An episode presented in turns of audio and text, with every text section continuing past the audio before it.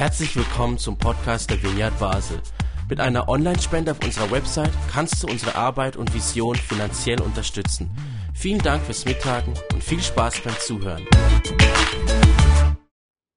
Okay, wir kommen zur dritten Predigt dieser Predigtserie Keine Moralapostel mehr.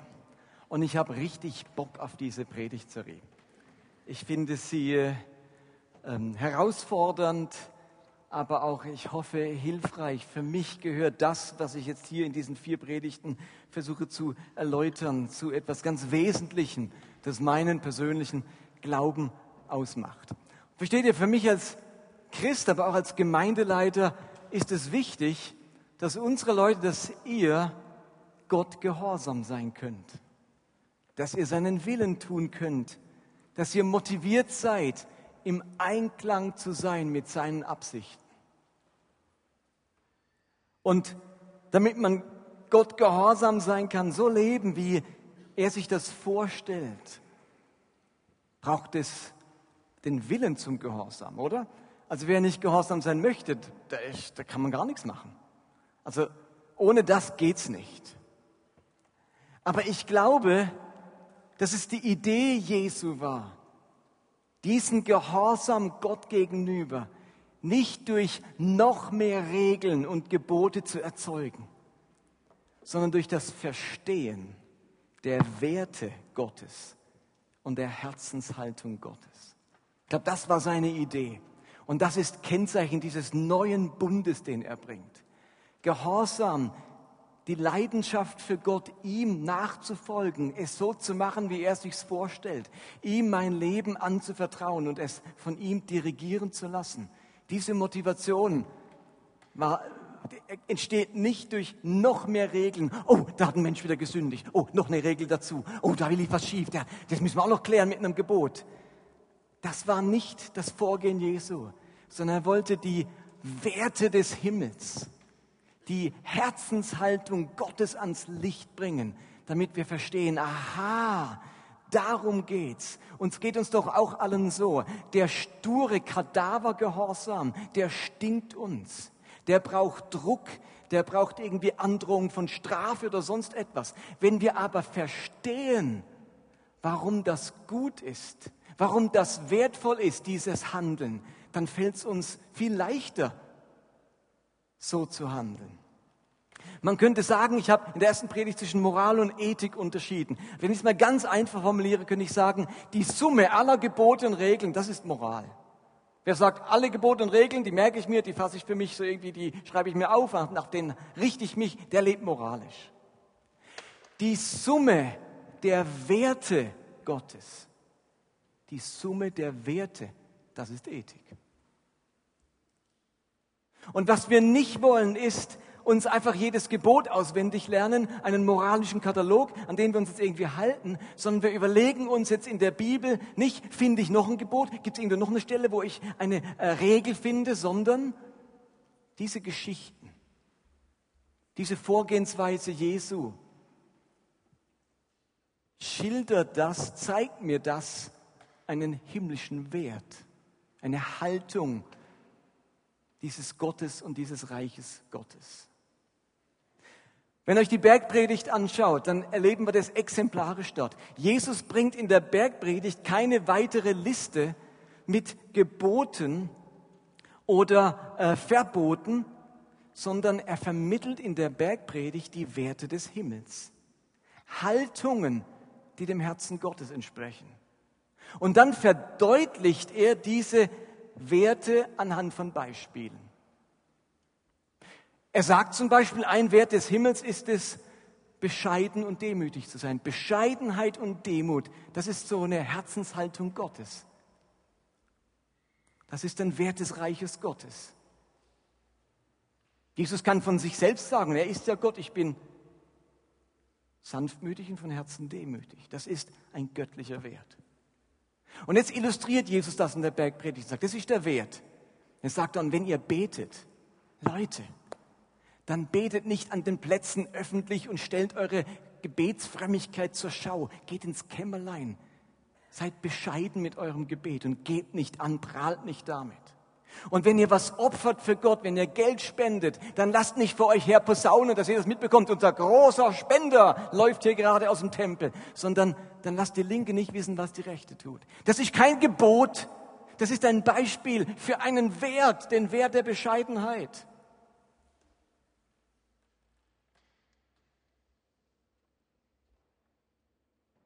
Und dann habe ich letzten Sonntag so einen ersten Wert, ein erstes ethisches Prinzip, könnte man noch sagen, versucht zu schildern. Und das war das Prinzip der Liebe.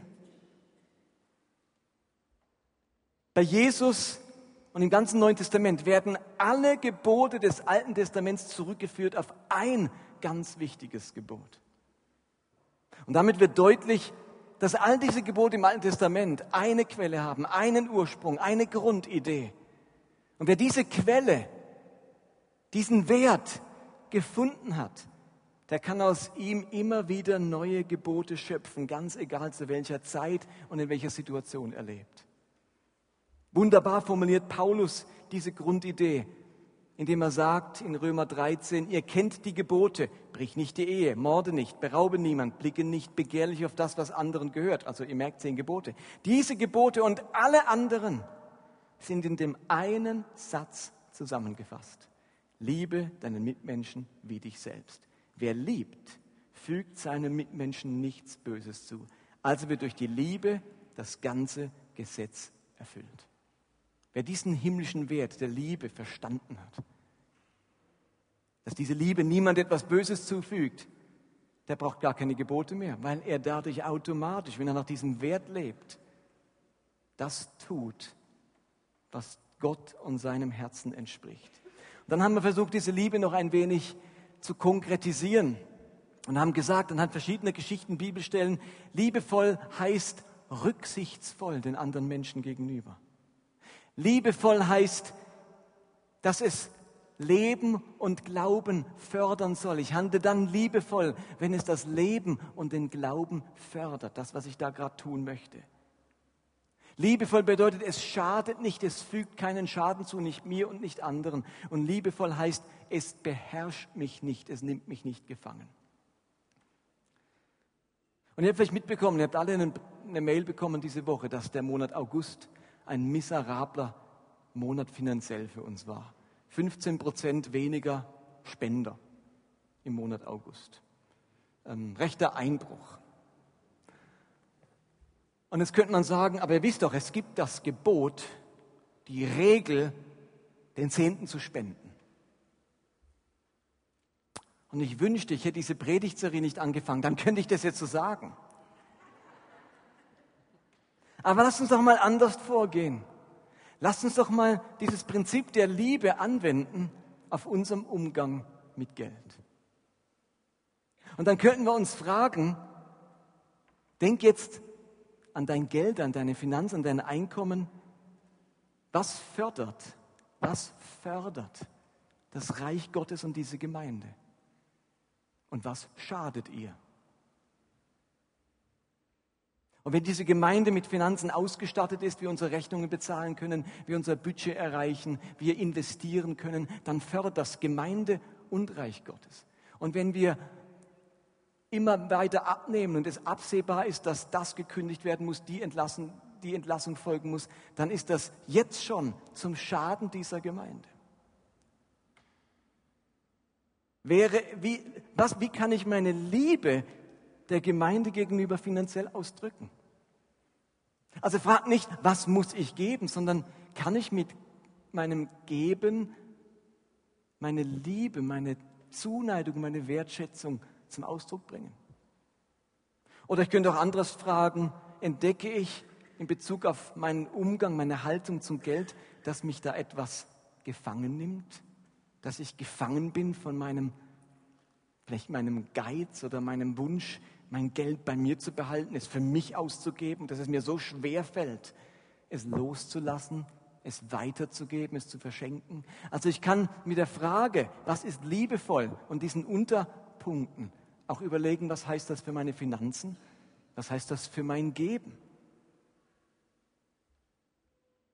Und wenn ich das für mich erkenne, dann spielt es nicht so eine Rolle, ob da was vom Zehnten steht oder, oder später ähm, alle gegeben haben, was sie hatten, ihre Äcker verkauft haben. Ihr merkt, da geht es um Haltungen, die Liebe zum Ausdruck bringt. Ja, und man kann mit Finanzen Liebe zum Reich Gottes und seiner Gemeinde zum Ausdruck bringen. Vielleicht können wir jetzt gerade noch mal die Handschuhe durchgeben. Nein, machen wir nicht. Lasst mich heute zum zweiten Prinzip, ethischen Prinzip kommen. Ich nenne das das Prinzip der Würde. Ich habe das noch nie so gebracht. Es war für mich selber diesen Sommer wie eine Neuentdeckung oder es ist ja nichts Neues, aber es ist mir ins Auge gesprungen. Wir entwickeln diese ethischen Prinzipien, von denen ich rede, ja nicht, indem wir auf der Suche sind nach einzelnen Bibelstellen und nach einzelnen Geboten. Das würde uns ja wieder zur Moral führen. Wir entwickeln diese ethischen Prinzipien vielmehr dadurch, indem wir das Ganze im Blick haben. Die Geschichten, die großen Reden, die Grundzüge des Neuen Testaments und vor allem das Leben Jesu. Ihr Lieben, wir leiten Ethik vor allem aus dem Leben Jesu ab. Er ist Gott geoffenbart. Er ist das vollkommene Abbild des Charakters Gottes, des Wesens Gottes, heißt im Hebräerbrief.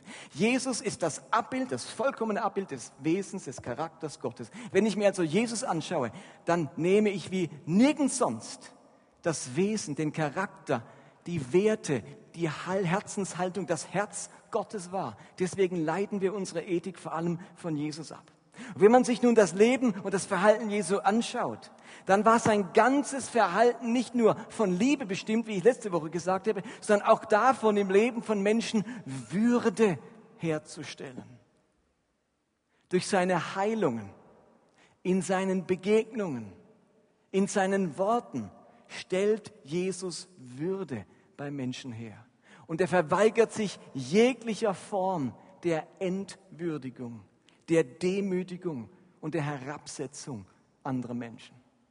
Jesus hat keine Gelegenheit ausgelassen, sicherzustellen, dass einem Menschen zur Seite zu stehen oder, oder, oder zu helfen, dessen Würde gefährdet oder bedroht war. Und ich möchte jetzt im Großteil meiner Predigt euch einfach mehrere Beispiele aus dem Leben Jesu zeigen, wie er diese große Mission hatte, Würde herzustellen. Und ihr habt diese Geschichten alle schon gehört. Ich habe ja keine neuen Entdecken der Bibel. Ist ja nicht so, dass bei euch ein paar Seiten verklebt waren, die nur bei mir nicht verklebt waren. Ich habe keine neuen Geschichten, aber schaut sie euch mal an unter dem Aspekt Wiederherstellung von Würde. Denn unter dem Blickpunkt habe ich sie noch nie gesehen. Wir fangen mal an mit der altbekannten Geschichte der blutflüssigen Frau. Ihr kennt alle diese Geschichte. Ich habe auch schon einmal drüber oder zweimal drüber gepredigt. Da ist diese Frau, die seit zwölf Jahren an Unterleibsblutungen leidet. Und gemäß alttestamentlichem Gesetz galt sie jetzt als unrein. Sie war durch diese Blutung verunreinigt und alles, was sie berührte und jeder, der sie berührte, wurde unrein bis zum Abend, musste nach Hause sich waschen und konnte erst am nächsten Tag sich wieder als rein sehen. Sie ist damit auch seit zwölf Jahren aus der jüdischen Gemeinschaft und der jüdischen, dem jüdischen religiösen Leben ausgeschlossen. Sie darf nicht den Tempel besuchen, nicht in die Synagoge gehen. Sie darf nicht in das Haus eines anderen gehen und sie darf, darf niemand zu sich nach Hause einladen. Das Volk hat über solche Menschen gedacht, dass sie von Gott geplagt sind, dass er ihnen eine Plage, eine böse Plage geschickt hat, weil irgendetwas in ihrem Leben der Strafe wert ist. Man hat sie isoliert und verachtet. Wenn euch das ein bisschen vorstellt, könnt ihr euch bewusst machen, die Würde dieser Frau, die war am Boden. Sie war gedemütigt, entehrt. Die hat eine Krankheit, wie sie jeder von uns auch haben könnte. Hat überhaupt nichts mit Gott oder Sünde zu tun. Aber den Augen des Volkes war sie eine Sünderin, die man ausschließt aus der Gemeinschaft. Was macht das mit dem Wert, Selbstwertgefühl und der Würde dieser Frau? Und in ihrer Verzweiflung traut sie sich an den vermeintlichen Messias Jesus heran, kriecht oder kommt heran von hinten und versucht heimlich auch nur den Saum seines Gewandes zu berühren. Augenblicklich erlebt sie eine Heilung, der Blutfluss stoppt und sie weiß, etwas Großes ist passiert. Und jetzt lesen wir im Markus Evangelium Kapitel 5, Vers 33, die Frau aber fürchtete sich und zitterte, denn sie wusste, was in ihr geschehen war. Sie kam und fiel vor ihm nieder und sagte ihm die ganze Wahrheit. Nämlich, dass, er sie, dass sie ihn gerade verunreinigt hat, dass sie die Menschenmenge ging, obwohl sie das nicht durfte, dass sie ihn jetzt gerade letztlich äh, dazu gebracht hat, dass er nach Hause gehen muss und sich waschen muss und so weiter. Er aber, Jesus aber sprach zu ihr, meine Tochter, dein Glaube hat dich gesund gemacht. Geh hin in Frieden und sei gesund von deiner Plage. Ihr Lieben, da ist diese Frau, die in den Augen des Volkes von Gott geplagt war, seit Jahren ihren religiösen Pflichten nicht mehr nachkommen kann und sie auch bewusst ist, dass durch Berührung gerade eben Jesus selbst verunreinigte. Und wahrscheinlich hat sie eine weitere demütigende Rede eines frommen Mannes erwartet. Sie hat wahrscheinlich schon oft genug demütigende Reden und Anklagen und Vorwürfe zu hören bekommen haben, die nicht ihre Würde und ihren Wert hervorgestellt haben, sondern ihre Isolation, ihre, ihr Unwürdigsein, in den Tempel zu gehen, in die Synagoge zu gehen, sich am religiösen Leben zu beteiligen. Das hört sie. Und Jesus beteiligt sich in keinster Weise an solch einer Rede, sondern er sagt, meine Tochter. Das ist bedeutet, wir waren nicht seine Tochter. Sagen nicht alle, was, du hast eine Tochter? Das ist ja nicht damit gemeint. Meine Tochter, das war die Anrede an den frommen Juden. Mein Bruder, meine Tochter, du bist eine Tochter Abrahams. Nicht meine Tochter, eine Tochter Abrahams. Das heißt, du gehörst zum Volk Gottes, du bist ein Teil dieses Volkes Gottes, du bist nicht isoliert, du bist nicht ausgeschieden, du bist ein Teil, du bist eine Tochter Abrahams. Und dann sagt er, dein Glaube hat dich gesund gemacht. Diesem, den Glauben haben ja alle abgesprochen die konnte ja seit zwölf Jahren gar nicht mehr ihren Glauben pflegen, die Synagoge kommen, den Gottesdienst, die religiösen Feste mitmachen und so weiter. Die war ja isoliert, abgeschieden. Wenn jemand keinen Glauben hat, ein Glauben durch Gott sagt, was ist denn das für ein Glaube? Dann wäre es die Frau gewesen, hat sie wohl oft genug gehört. Und jetzt sagt Jesus nicht, Gott hat dich geheilt. Er sagt doch nicht, ich habe dich geheilt. Er sagt etwas ganz Eigenartiges. Du hast dich geheilt oder dein Glaube hat dich geheilt. Also er attestiert dieser Frau einen ganz großen Glauben, einen Glauben, der so stark ist, dass ihr Glaube sie selbst geheilt hat. Und dann sagt er, geh hin in Frieden. Hebräisch, was hat er wohl gesagt? Shalom. Shalom heißt, ist der Ausdruck für die ganze Gunst Gottes ist mit dir. Das sagt er dieser Frau. Entgegen aller Erwartungen stellt Jesus öffentlich die Würde und den Wert dieser Frau wieder her. Er trägt nichts bei zu einer weiteren Demütigung und Entwürdigung dieser Frau, sondern würdigt ihre Person, ihren Glauben und ihre Beziehung zu Gott. Und wenn wir die Geschichte lesen, dann lesen wir ganz schnell einfach die Heilung. Die ist ja auch großartig, sie ist wieder gesund. Aber es ist mehr als das. Es ist die Wiederherstellung von Würde. Eine zweite Geschichte Jesus und die Ehebrecherin. Johannes Kapitel 8. Da wird eine junge Frau zu Jesus gebracht, die auf frischer Tat beim Ehebruch ertappt war. Wir wissen, auch darüber habe ich gepredigt, bei der Frau handelt es sich um ein circa 14 Jahre altes Mädchen. Sie wird vor Jesus gezerrt und nun soll sie nach anhand des mosaischen Gesetzes die Steinigung erleben, die Todesstrafe. In den Augen der religiösen Führer ist sie eine schlimme Sünderin, Abschaum, die Widerspenstige, die Unzüchtige, die eindeutig die Todesstrafe verdient hat. Sie sind im Recht. Und nun macht Jesus zwei interessante Dinge. Zum einen sagt er zu allen Anklägern, wer von euch ohne Sünde ist, der soll den ersten Stein auf sie werfen. Wisst ihr, was er da macht? Bisher war es so, die Ankläger sind hier und die Frau ist da unten. Da unten. So weit unten, dass sie gerade mit dem Tod bestraft werden soll. Also weiter unten kann man nicht sein. Und jetzt sagt Jesus, wer ohne Sünde ist, werfe den ersten Stein. Schwupps. Jetzt sind alle auf einer Stufe. Da gibt es nicht mehr ihr hier und sie da. Nur mit diesem Satz stellt er alle auf eine Stufe. Denn es wirft ja keinen einen Stein. In einem Moment ist da, wo der riesige Graben war, wertvoll, nicht wertvoll. Durch einen Satz Jesu, zack, sind die auf Augenhöhe. Plötzlich ist diese Frau nicht niedriger, sündiger, schuldiger oder unreiner als, alles andere, als alle anderen.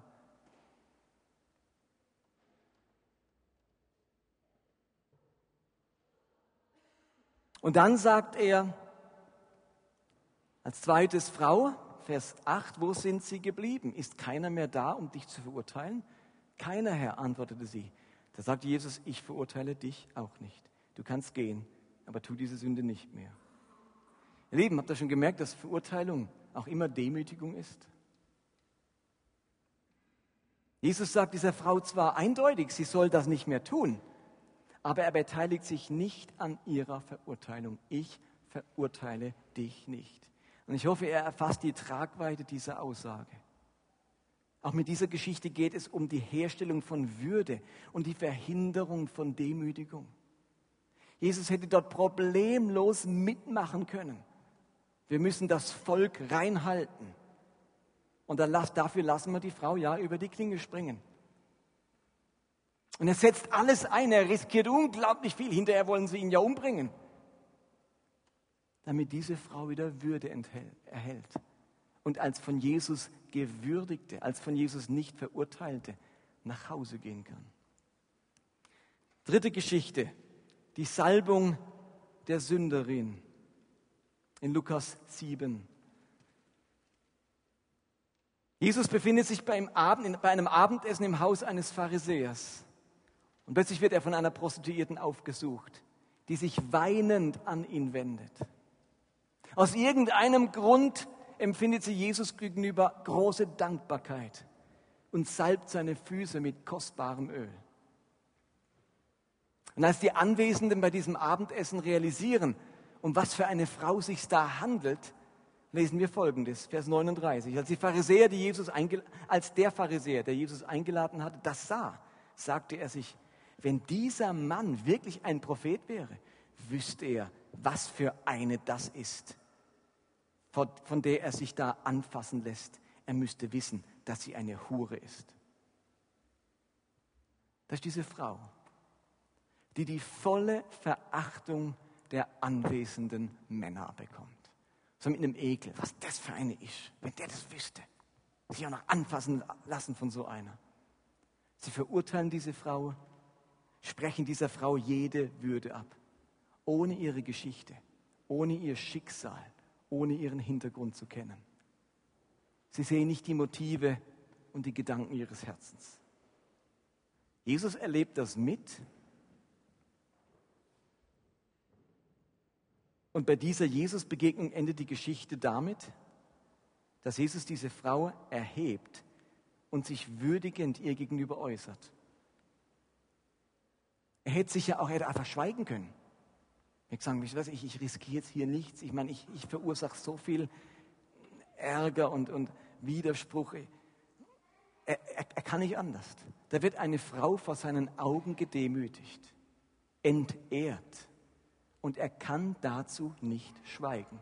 Und dann sagt er Folgendes zu seinem Gastgeber. Du hast mich nicht mit einem Kuss begrüßt. Aber seit ich hier bin, hat diese Frau immer wieder meine Füße geküsst. Du hast meine Stirn nicht mit Öl gesalbt.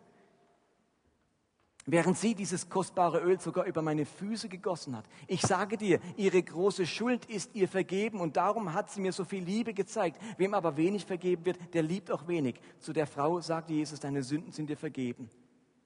Da sagt Jesus, sie hat meine Füße geküsst, sie hat meine Füße gesalbt, sie hat mir Liebe erwiesen. Jesus äußert sich dieser Frau gegenüber wertschätzend. Wertschätzend einer gedemütigten Frau gegenüber. Er nimmt sie als Beispiel, wie man es machen sollte, wie man wirklich liebevoll ist angesichts dieses Pharisäers, der sich für so selbstgerecht hält. Und das macht er wiederum öffentlich. Ihr Lieben, das ist das große Leitmotiv Jesu, sein ganzes ethisches Prinzip so will er handeln, Entwürdigung entgegenwirken und Menschen Würde und Wertschätzung entgegenbringen. Er will sich in keinster Weise an der Demütigung von Menschen beteiligen und wo er es miterlebt, muss er den Mund aufmachen. Das ist sein großer Auftrag, wo er miterlebt, hier wird jemand entehrt, gedemütigt, entwürdigt. Da muss er eingreifen. Viertes Beispiel, die Heilung des Aussätzigen. Vor den Sommerferien habe ich über diese Geschichte vom Aussätzigen gepredigt. Und ich habe euch dazu einen Text von Max Lucado vorgelesen. Vielleicht erinnert sich die, der diese ganze Geschichte so ein bisschen anschaulich gemacht hat. Ein Aussätziger, vielleicht ein Leprakranker, der durch diese Krankheit unrein wurde der aus der Dorfgemeinschaft ausgeschlossen wird, muss seine Frau und seine Kinder verlassen und ein Dasein in der Lepra-Kolonie fristen. Er ist das Letzte geworden, der Unterste, der niemand und nichts berühren darf. Ein Dasein ohne Würde und ohne Wert. Restmüll, Abschaum der Gesellschaft, ein Aussätziger, die Glocke tragen und rufen, wenn er einem begegnet, Aussatz, und nun begegnet Jesus diesem Mann. Und Jesus heilt ihn.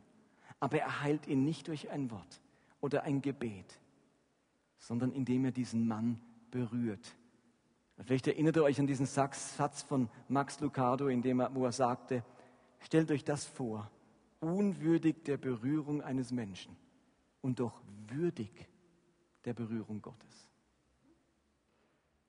Unter dem Aspekt ist das eine Geschichte, wo Jesus nicht nur einen Aussätzigen heilt, sondern einem Mann Würde verleiht, würdig der Berührung Gottes. Wir merken das bei ganz vielen Heilungsgeschichten. Jesus heilt, aber er stellt auch Würde wieder her.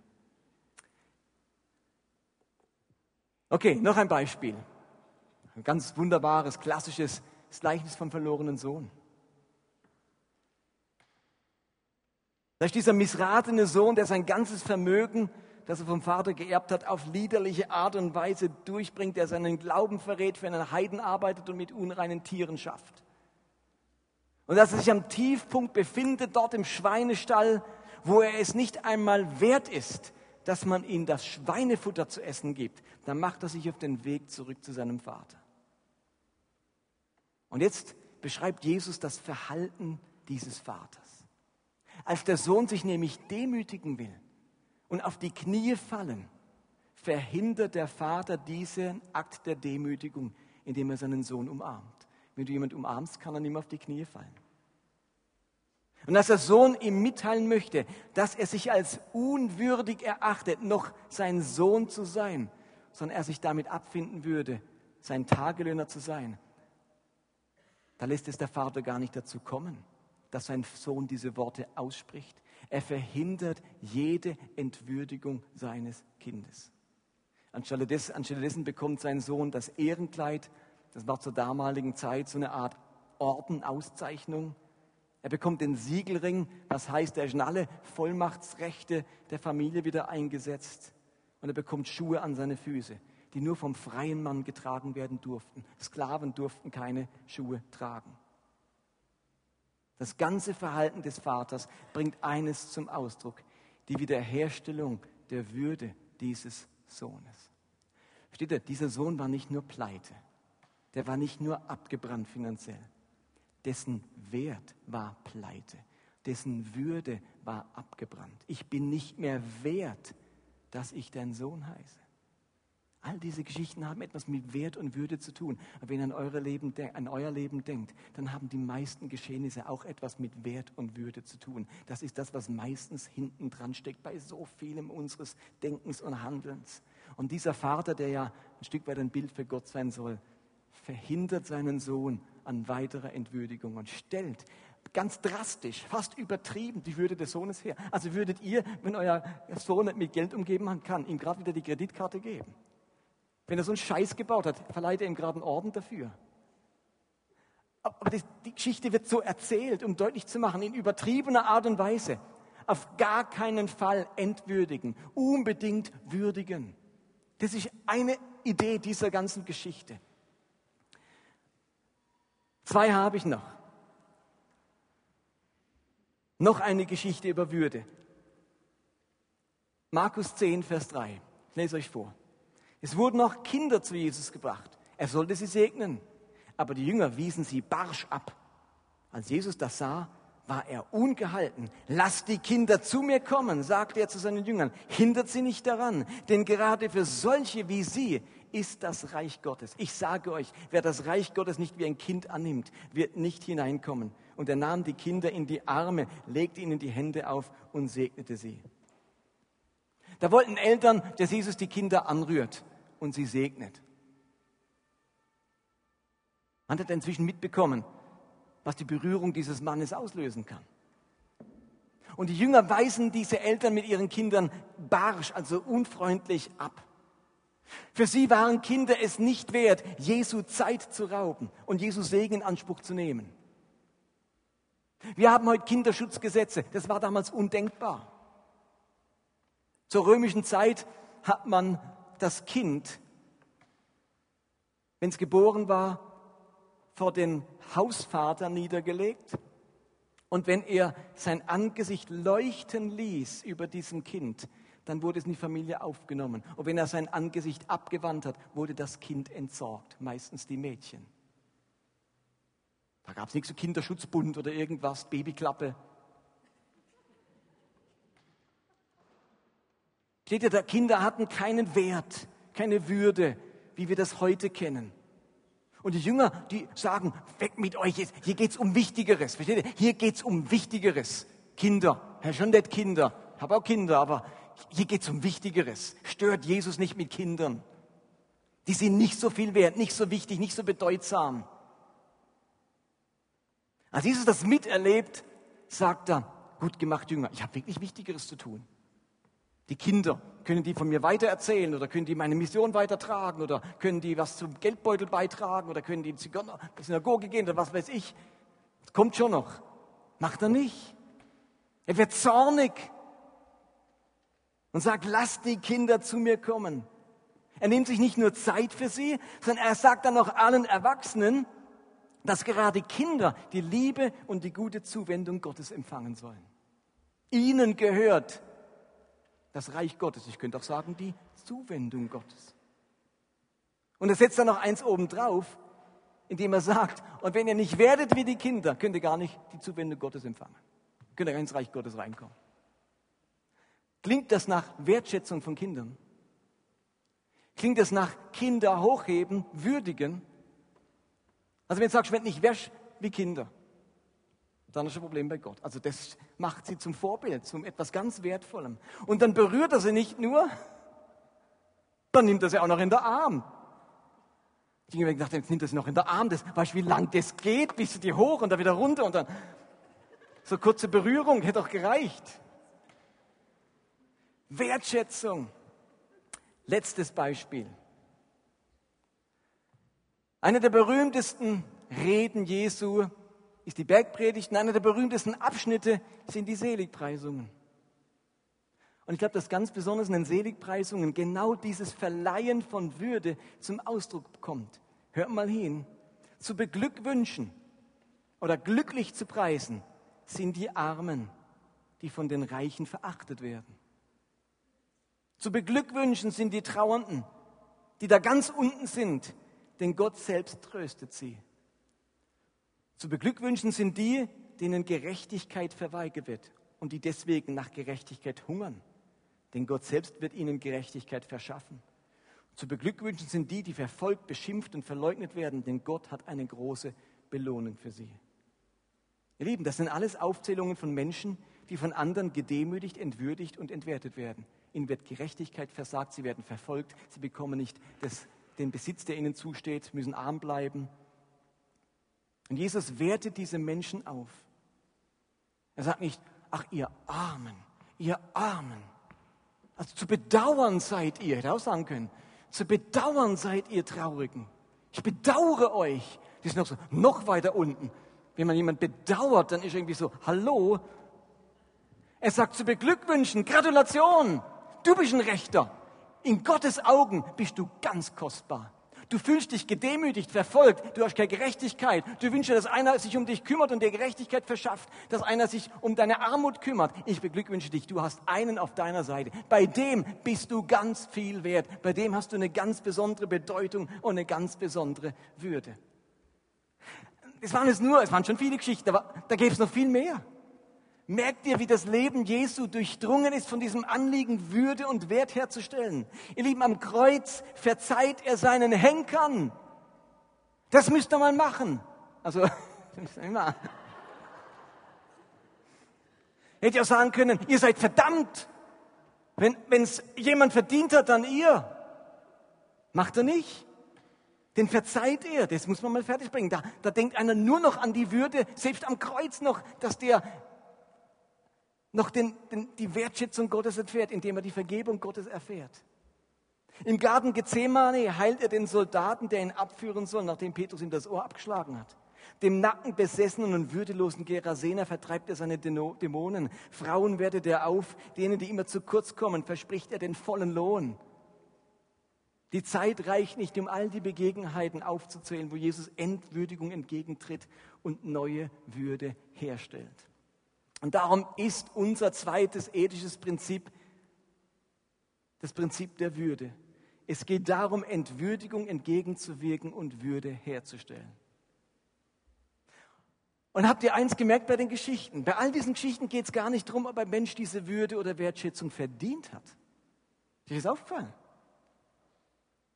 Das ist gar nicht Thema, das ist nachforscht. Oh, hast du gute Motive? Guck mal dein Herz an, was steckt denn da alles dahinter und so. Und jetzt, ah, ein guter Kern entdeckt, guter Kern entdeckt, mit meinen göttlichen Röntgenaugen, guter Kern entdeckt. Du hast eigentlich gut gemeint. Ich weiß, das mit dem Ehebruch, das war gar nicht so gemeint, du hast gar nicht gecheckt, was da passiert und so weiter. Der Henker, du hast aus Versehen da drauf geschlagen. Der hat ja nicht nach Gründen gesucht, dass es irgendwie herab, sogar alles gar nicht so schlimm, alles halb so wild. Mensch, ich habe gecheckt, ihr seid ja alles ganz tolle Kerle. So ist er nicht vorgegangen. Er hat nicht nach Gründen gesucht, zu sagen, oh, hoffentlich entdecke ich den guten Kern, hoffentlich entdecke ich was, das dich liebenswert macht. Wertvoll. War gar nicht sein Thema. Das ist echt die Quelle, versteht ihr? Die Quelle muss man nicht speisen. Uns muss man speisen. Wir müssen dauernd was Liebenswertes vorfinden, das wir lieben können. Wir, leben ja immer, wir lieben ja nur entsprechend dessen, was wir liebenswert empfinden. Wenn wir es nicht liebenswert finden, lieben wir es nicht. So funktioniert unsere Liebe. Gott ist die Quelle der Liebe, die Quelle der Würde. Der muss nicht nach einem Grund suchen. Versteht ihr? Jesus bestätigt nicht die Würde. Er verleiht Würde. Versteht ihr den Unterschied? Jesus guckt nicht einen Menschen an und sagt, okay, auf meiner göttlichen Würdeskala, und dann sagt er, okay, also so viel Würde kann ich dir zusprechen. Jesus schenkt Würde. Er verleiht würde. Er stellt Würde her, weil er die Quelle der Würde und der Liebe und des Wertes ist. Er bescheinigt nicht Würde, er schenkt Würde. Er reagiert nicht auf Wert, sondern er schafft Wert bei den Menschen. Ihr Lieben, das ist sein Business, Würde herstellen. Und zu diesem Business sind wir eingeladen. Das ist die Ethik des Himmels. Und darum ist die große Frage an uns, stellt mein Verhalten Würde her oder fördert es die Entwürdigung von Menschen? Das ist das Prüfkriterium für unser Verhalten. Wenn es also darum geht, ob man dieses oder jenes als Christ darf, tun darf, dann ist die, das wichtige Prüfkriterium, entscheidende, das entscheidende Prinzip dahinter, ob es zur Entwürdigung oder zum Herstellen von Würde beiträgt. Würde herstellen, das bedeutet würdevoll behandeln, nicht demütigen, nicht entwürdigen, nicht herablassend sein, nicht herabsetzen, nicht benutzen, nicht manipulieren, nicht geringschätzen, sondern wertschätzen, als wertvoll erachten, als kostbar betrachten. All das hat, heißt Würde herstellen. Jemanden benutzen entwürdigt einen Menschen. Vielleicht habt ihr schon mal den Begriff gehört von der Kultur der Ehre. Dahinter steckt letztlich nichts anderes wie dieses Prinzip der Würde. Und um das nur am Rande zu erwähnen, ich, ich, bin viel weniger weit, als ich wollte, wie auch immer. Es geht nicht nur darum, bei diesem Prinzip die Würde von Menschen herzustellen. Es geht auch darum, wenn wir unser Verhalten überprüfen, stellen wir damit die Würde Gottes her und die Ehre Gottes. Wenn es um dieses Fleischessen geht, erinnert euch letzte Woche, darf man Fleisch essen oder nicht, war eine große Frage. Da, da bringt Paulus ja das Prinzip vom Rücksicht nehmen, vom Liebevollsein. Aber er sagt noch etwas anderes. Wer einen bestimmten Tag, geht auch um die Feiertage, muss man die Feiertage halten oder nicht, wer einen bestimmten Tag bevorzugt, tut das zur Ehre des Herrn. Genauso ist es bei dem, der alles ist. Er tut es zur Ehre des Herrn, den er dankt Gott dafür. Und auch der, der nicht ist, tut das zur Ehre des Herrn und sagt Gott Dank. Also das ist auch so ein Prüfkriterium. Mit meinem Verhalten ist meine Motivation, Gott Würde und Ehre und Dank zu geben. Nicht nur Menschen gegenüber, ihn, sie würdevoll zu behandeln, sondern auch Gott gegenüber. Und wenn wir das Ganze jetzt ganz praktisch überlegen, zwei, drei Überlegungen noch, was das jetzt praktisch heißt? Ich glaube, dieses Prinzip macht klar, dass Pornografie für uns nicht drin liegt. Denn dabei werden Frauen, die in solchen Filmen mitspielen, entwürdigt, benutzt und herabgesetzt. Auch wenn du selber nicht machst und beim Dreh nicht dabei warst, aber du beteiligst dich am Prozess der Entwürdigung. Es ist klar, dass damit Sklaverei Sünde ist. Denn da werden Menschen entehrt, verletzt und zutiefst ausgenutzt, ausgebeutet und gedemütigt. Ich brauche gar kein Gebot, dass Sklaverei Sünde ist. Mit dem Prinzip der Würde ist das von vornherein klar. Kann man gar nicht verstehen, dass es jahrhundertelang nicht gesehen wurde. Bloß weil es keine klare Bibelstelle gibt. In der Bibel steht nirgends klar, dass Sklaverei Sünde ist. Stimmt, steht nirgends klar in der Bibel. Wisst ihr was? Das muss für mich gar nicht drinstehen. Der Moralist, der brauchte Gebot. Sonst, kann man, sonst sagt er, steht nirgends da. Was willst denn du? Habe ich weiterhin Sklaven? Der Ethiker braucht kein Gebot dafür. Der weiß, dass Sklaverei nicht dem Prinzip der Würde entspricht. Mit diesem Kriterium wird klar, was wir über Pädophilie denken. Da braucht man nicht mal ein staatliches Gesetz, denn dabei werden Kinder missbraucht, entehrt und traumatisiert. Mit diesem Prinzip, dieses Prinzip muss uns skeptisch machen, was Sexualität vor der Ehe anbetrifft. Denn die große Gefahr besteht, dass mein Sexualtrieb andere Menschen benutzt und gebraucht für die eigene Befriedigung. So oft geht es beim Sex dann eben um mich und viel zu wenig um die Würde des anderen. Dieses Prinzip macht auch deutlich, dass Ehebruch nicht dem Willen Gottes entspricht. Denn dabei wird ein Partner zutiefst gedemütigt und verraten. Kaum etwas raubt dessen Würde mehr, als eine Fähre hinter seinem Rücken zu beginnen. Aber mit dem gleichen Prinzip können wir uns auch für eine Scheidung aussprechen. Wenn ein Mann seine Frau ständig demütigt oder verletzt oder misshandelt, dann schützen wir die Würde und die Ehre dieser Frau gerade dadurch, dass wir zugestehen, sich aus dieser missbräuchlichen und entwürdigten Beziehung zu befreien. Und anhand von diesem Prinzip müssen wir uns auch globale Fragen überlegen. Kann ich weiterhin diese Art von Konsum leben? Diese Billigkleider kaufen, so viel Fleisch essen oder so viel Energie verbrauchen, wenn dieses Konsumverhalten andere Menschen irgendwo auf der Welt ausnutzt, demütigt und bei ihnen eine lebensunwürdige Situation schafft. Habt ihr das verstanden? Das ist eine globale Frage. Sich für die Natur, Umweltschutz oder Tierschutz einzusetzen, hat etwas damit zu tun, ob ich mich für die Würde der Schöpfung und der Tiere einsetze.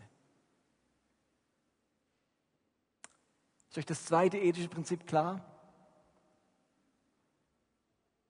Das ist das Prinzip der Würde. Okay,